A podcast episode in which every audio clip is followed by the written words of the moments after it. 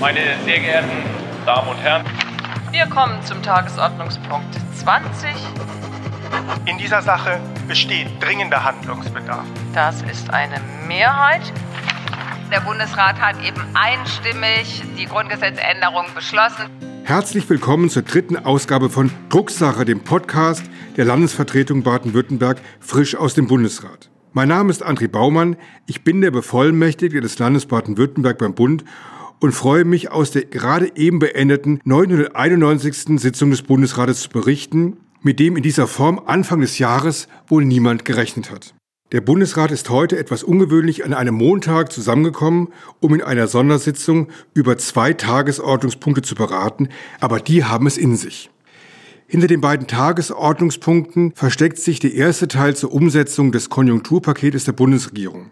Im Laufe der heutigen Folge werden wir hierzu auch die Stimmen von drei spannenden Gästen hören, die mir aus Sicht der Wissenschaft, der Wirtschaft und der jungen Generation jeweils ihre Erwartungen an ein nachhaltiges und erfolgreiches Paket zur Krisenbewältigung erklären werden.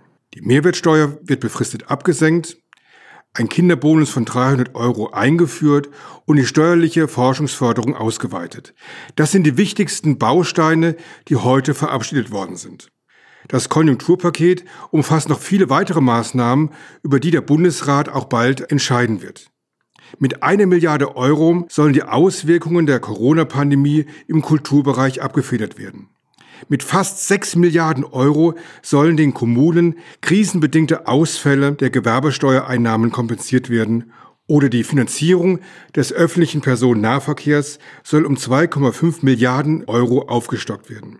Die geplanten Maßnahmen des Pakets haben ein Volumen von insgesamt 130 Milliarden Euro. Das ist mehr als ein Drittel des gesamten Jahreshaushalts des Bundes. Man kann sich das vielleicht so vorstellen, wir geben unsere gesamten von Januar bis April gemachten Einnahmen zweimal aus.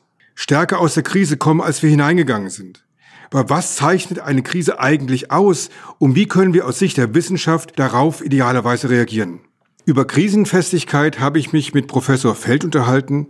Er leitet das Walter-Eucken-Institut und er ist Vorsitzender des Sachverständigenrats zur Begutachtung der gesamtwirtschaftlichen Entwicklung. Er ist Mitglied des Rats der Wirtschaftsweisen. Naja, Krisenfestigkeit in der Wirtschaft heißt ja vor allen Dingen mit ähm, Schocks, die auftreten, irgendwelche wirtschaftlichen Schocks, die passieren, gut umgehen zu können. Krisenfest bedeutet nicht, dass man eine Krise gar nicht spürt, sondern dass man gut darüber hinwegkommt und danach auch nochmal mindestens genauso stark wie vorher dasteht, beziehungsweise stärker dasteht äh, wie zuvor. Ähm, wissenschaftlich heißt das einfach, dass man fragen muss, ähm, was sind denn die Bedingungen dafür, dass diese Form von Krisenfestigkeit äh, zustande kommt? Was bedeutet das ganz konkret? Nun, was wichtig ist äh, für die Resilienz von Volkswirtschaften, das ist die Flexibilität mit den unterschiedlichen Problemen, die auftreten können, effizient umzugehen. Jeder Schock, der auf eine Volkswirtschaft trifft, ist in seiner Art äh, wieder anders als die Schocks, die man vorher erlebt hat. Das lässt sich jetzt gerade im Vergleich der Corona-Krise, die wir aktuell erleben, mit äh, den ähm, äh, mit der Finanzkrise 2008, 2009 sehr schön feststellen. In der Finanzkrise 8, 9 war waren die Banken betroffen und dann musste man im nächsten Schritt dafür sorgen, dass die Industrie mit Kurzarbeit ähm, ja, von Seiten des Staates und äh, die industriellen Unternehmen äh, mit äh, Arbeitskräftehortung auf der anderen Seite diesen kurzen äh, Einbruch überwinden können. Ähm, jetzt versuchen wir mit ähnlichen Instrumenten vorzugehen. Wir sehen aber, dass diese Krise, äh, die die Corona-Pandemie äh, verursacht hat, ähm, ein ganz anderer Schock ist, nämlich ein schwerer Produktivitätsschock. Äh, Produktivitätsschock heißt, äh, wenn man sich das am Beispiel des Gastgewerbes klar macht, ein Restaurant wird auf eine gewisse Zeit wegen der Abstandsvorschriften nicht mehr voll besetzt werden können. Das heißt, man hat einen Rückgang der Gäste, aber man kann nicht in gleichem Ausmaß davon ausgehen, dass man äh, auch die Anzahl der Arbeitnehmer äh, reduzieren kann. Und insofern sinkt die Produktivität. Und da wird man dann auch nochmal anders damit umgehen müssen. Das zu erkennen und die richtigen Instrumente zu wählen, äh, das ist das wesentliche Element der Flexibilität, auf das ich hier anspiele. Professor Feld stimme ich vollumfänglich zu. Es steht außer Frage, dass das Konjunkturpaket zum Ziel haben muss, so schnell und so unbürokratisch wie möglich Beschäftigung zu sichern und gezielt zu stabilisieren und die Wirtschaft durch eine erhöhte Nachfrage und geförderte Investitionen anzukurbeln. Aber für mich ist ganz klar, dass das nicht das alleinige Ziel des Pakets sein darf. Wir müssen gleichzeitig auch die anderen Herausforderungen mit angehen. Wir stehen als Gesellschaft, als Politik vor der großen Herausforderung, den Klimaschutz voranzubringen. Wir stehen auch vor der großen Herausforderung, die Digitalisierung erfolgreich anzugehen. Und deswegen ist es die große Aufgabe, mit einer Klappe am besten drei Fliegen zu erschlagen, nämlich aus der Konjunkturdelle herauszukommen, Klimaschutz zu betreiben und die Digitalisierung voranzutreiben. Und deswegen brauchen wir umfangreiche Investitionen im Bereich der Elektromobilität, im Bereich der erneuerbaren Energien, der künstlichen Intelligenz und wir brauchen einen möglichst schnellen Ausbau des 5G-Netzes. Und wir brauchen für unsere Krippen, Kindergärten und Ganztagsschulen eine moderne Ausstattung. Und das verleiht nicht nur unserer Wirtschaft einen nötigen Schwung, sondern macht uns auch krisenfester für zukünftige Zeiten. Das heißt, das Paket muss nachhaltig sein, eine Balance aus ökologischen, ökonomischen und sozialen Belangen, damit wir auch wirklich gut aus den verschiedenen Krisen herauskommen. Ich habe mich bei einer Unternehmerin erkundigt, was die Politik von der Wirtschaft bei der Krisenbewältigung lernen kann. Wir sehen, dass oft die Wirtschaft weiter ist als die Politik. Also wie schützen sich Unternehmen vor Krisen, ohne den ökologischen Fokus zu verlieren? Und wie lässt sich dieses Vorgehen auch auf das Konjunkturpaket übertragen? Ich habe Antje von Dewitz gefragt.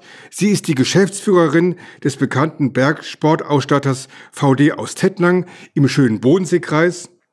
Das Unternehmen VD wurde unter anderem im Jahr 2017 mit dem Europäischen Wirtschaftspreis in der Kategorie Umwelt und Unternehmensnachhaltigkeit ausgezeichnet. Und das Unternehmen gehört zu den nachhaltigsten in Baden-Württemberg. Und ich habe ähm, Frau von Dewitz schon mehrfach auch um Rat gefragt. Also für uns ist es wichtig, dass wir in der Krise auch einfach unseren Werten treu waren. Für uns äh, steht Vertrauen, langfristige Partnerschaften, gemeinsamer Dialog immer im Vordergrund.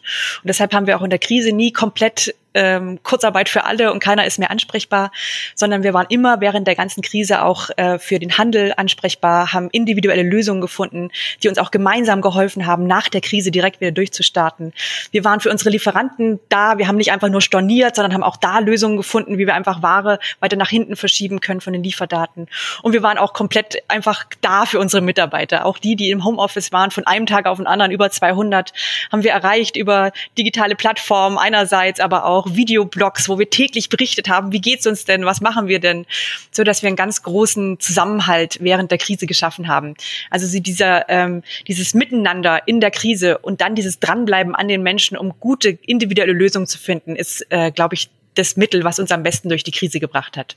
Das heutige Handel nicht an kurzfristigen Vorteilen ausrichten, sondern an langfristigen Zielen, das ist die Philosophie von Antje von Dewitz und vielen mittelständischen Unternehmen im Baden-Württemberg.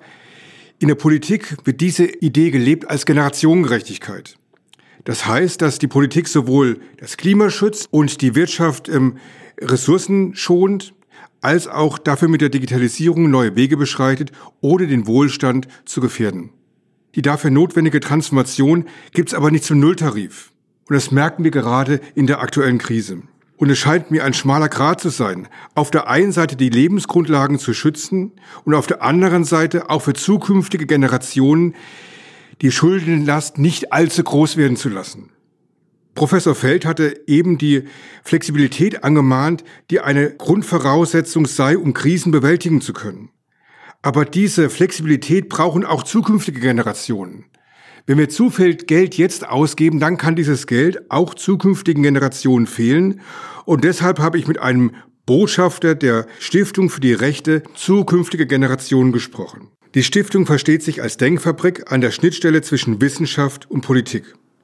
Sie wurde von einer überparteilichen Allianz fünf junger Menschen im Alter von 18 bis 27 Jahren ins Leben gerufen und kämpft seitdem für mehr Generationengerechtigkeit.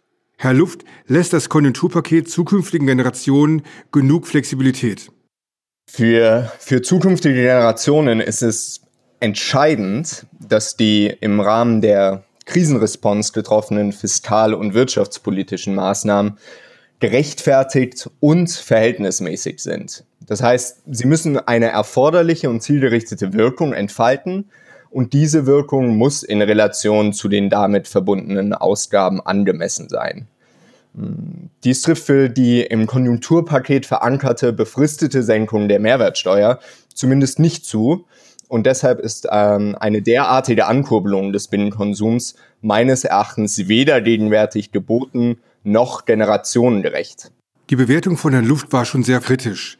Ich sehe das nicht ganz so kritisch. Grundsätzlich geht das Konjunkturpaket aus meiner Sicht in die richtige Richtung, weil die Wirtschaft angekurbelt wird. Schnell und unbürokratisch. Aber ich kann schon verstehen, dass die Maßnahmen sehr viel zielgerichteter sein müssen, mehr auf die Zukunft ausgerichtet sein müssen, damit wir die großen Herausforderungen im Bereich des Klimaschutzes, im Bereich der Kreislaufwirtschaft und im Bereich der Digitalisierung auch schneller und kräftiger auch begegnen.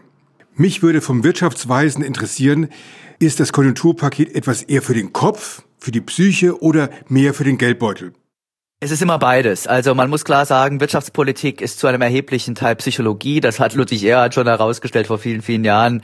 Ähm, und deswegen ist es ganz wichtig, dass man äh, mit solchen staatlichen Maßnahmen wie, einem Konjunkturpaket, so wie es jetzt geschnürt worden ist, eben auch Zuversicht in die Wirtschaft zurückbringt, den Konsumenten und Investoren klar signalisiert, äh, dass es wieder aufwärts geht. Aber auf der anderen Seite spielen da natürlich schon auch äh, die unmittelbaren finanziellen Mittel, die in die Wirtschaft fließen, durch ein solches Konjunkturpaket eine Rolle. Eine expansive Fiskalpolitik des Staates, also Mehrausgaben oder Steuererleichterungen, äh, die bedeuten immer einen fiskalischen Impuls und sorgen für sich genommen auch, dass die Wirtschaft angestoßen wird. Das ist schon äh, beides äh, in diesem Paket enthalten. Frau von Dewitz und Herr Luft, Sie haben dargestellt, wie Sie das Konjunkturpaket bewerten. Wie würden Sie es denn eben mit einem Adjektiv bewerten, damit unsere Zuhörerinnen und Zuhörer das ganz kurz und prägnant von Ihnen mitbekommen? Das Konjunkturpaket ist sicherlich chancenreich, aber es ist auch ganz gewiss mangelhaft. Mein Adjektiv ist ausbaufähig. Ähm, ich denke, dass erste Impulse definitiv gesetzt wurden. Also auch gerade die Umweltprämie ist wichtig für umweltfreundliche Mobilität. Aber wenn ich dann keinen Ausbau des Ökostroms in der Breite damit verbinde, dann kommt immer noch 50 Prozent des Stroms aus Kohle und dann ist ja da ähm, die Argumentation ein bisschen unrund. Deshalb ähm, würde ich mir noch mehr Konjunkturmaßnahmen wünschen, die in der Breite nachhaltiges Wirtschaften fördern und äh, also mehr Breitenwirkung für Nachhaltigkeit schafft. Vielen Dank für die sehr interessanten Beiträge. Und zu guter Letzt möchte ich noch den Hinweis loswerden, dass wir selbstverständlich auch über die nächste reguläre 992. Bundesratssitzung wieder einen Podcast aufnehmen, der in der nächsten Woche veröffentlicht wird. Und da haben wir viele spannende Themen auf der Tagesordnung. Wir möchten zwei Tagesordnungspunkte, die aus meiner Sicht hochspannend sind, in dieser Drucksache herausgreifen. Zum einen kommt auf die Tagesordnung die sogenannte Tierschutz-Nutztierhaltungsverordnung. Und da geht es insbesondere darum, wie wir in Deutschland in Zukunft die Schweine halten. Und wir haben in den letzten Tagen und Wochen mitbekommen, dass bei der Schweine- und Tierproduktion, dass dort nicht alles zum Besten bestellt ist. Wir haben gemerkt, gerade bei dem Corona-Ausbruch bei Tönnies, wie durch ein Brennglas, welche Bedingungen da herrschen. Und da wurde in den letzten Tagen und Wochen intensiv verhandelt, wie man eben die Schweinehaltung in Deutschland in Zukunft verbessern kann. Und zum anderen sprechen wir über das Kohleausstiegs- und das Strukturstärkungsgesetz. Diese beiden Gesetze sind notwendig, damit Deutschland aus der Kohleverstromung aussteigt und gleichzeitig auch die vom Kohleausstieg betroffenen Regionen auch bestmöglich unterstützt, wie beispielsweise die Lausitz. Also ich freue mich auf die nächste Folge von Drucksache. Auf Wiederhören. Ich wünsche Ihnen allen viel Kraft, gute Nerven und vor allen Dingen bleiben Sie gesund. Herzlichen Dank.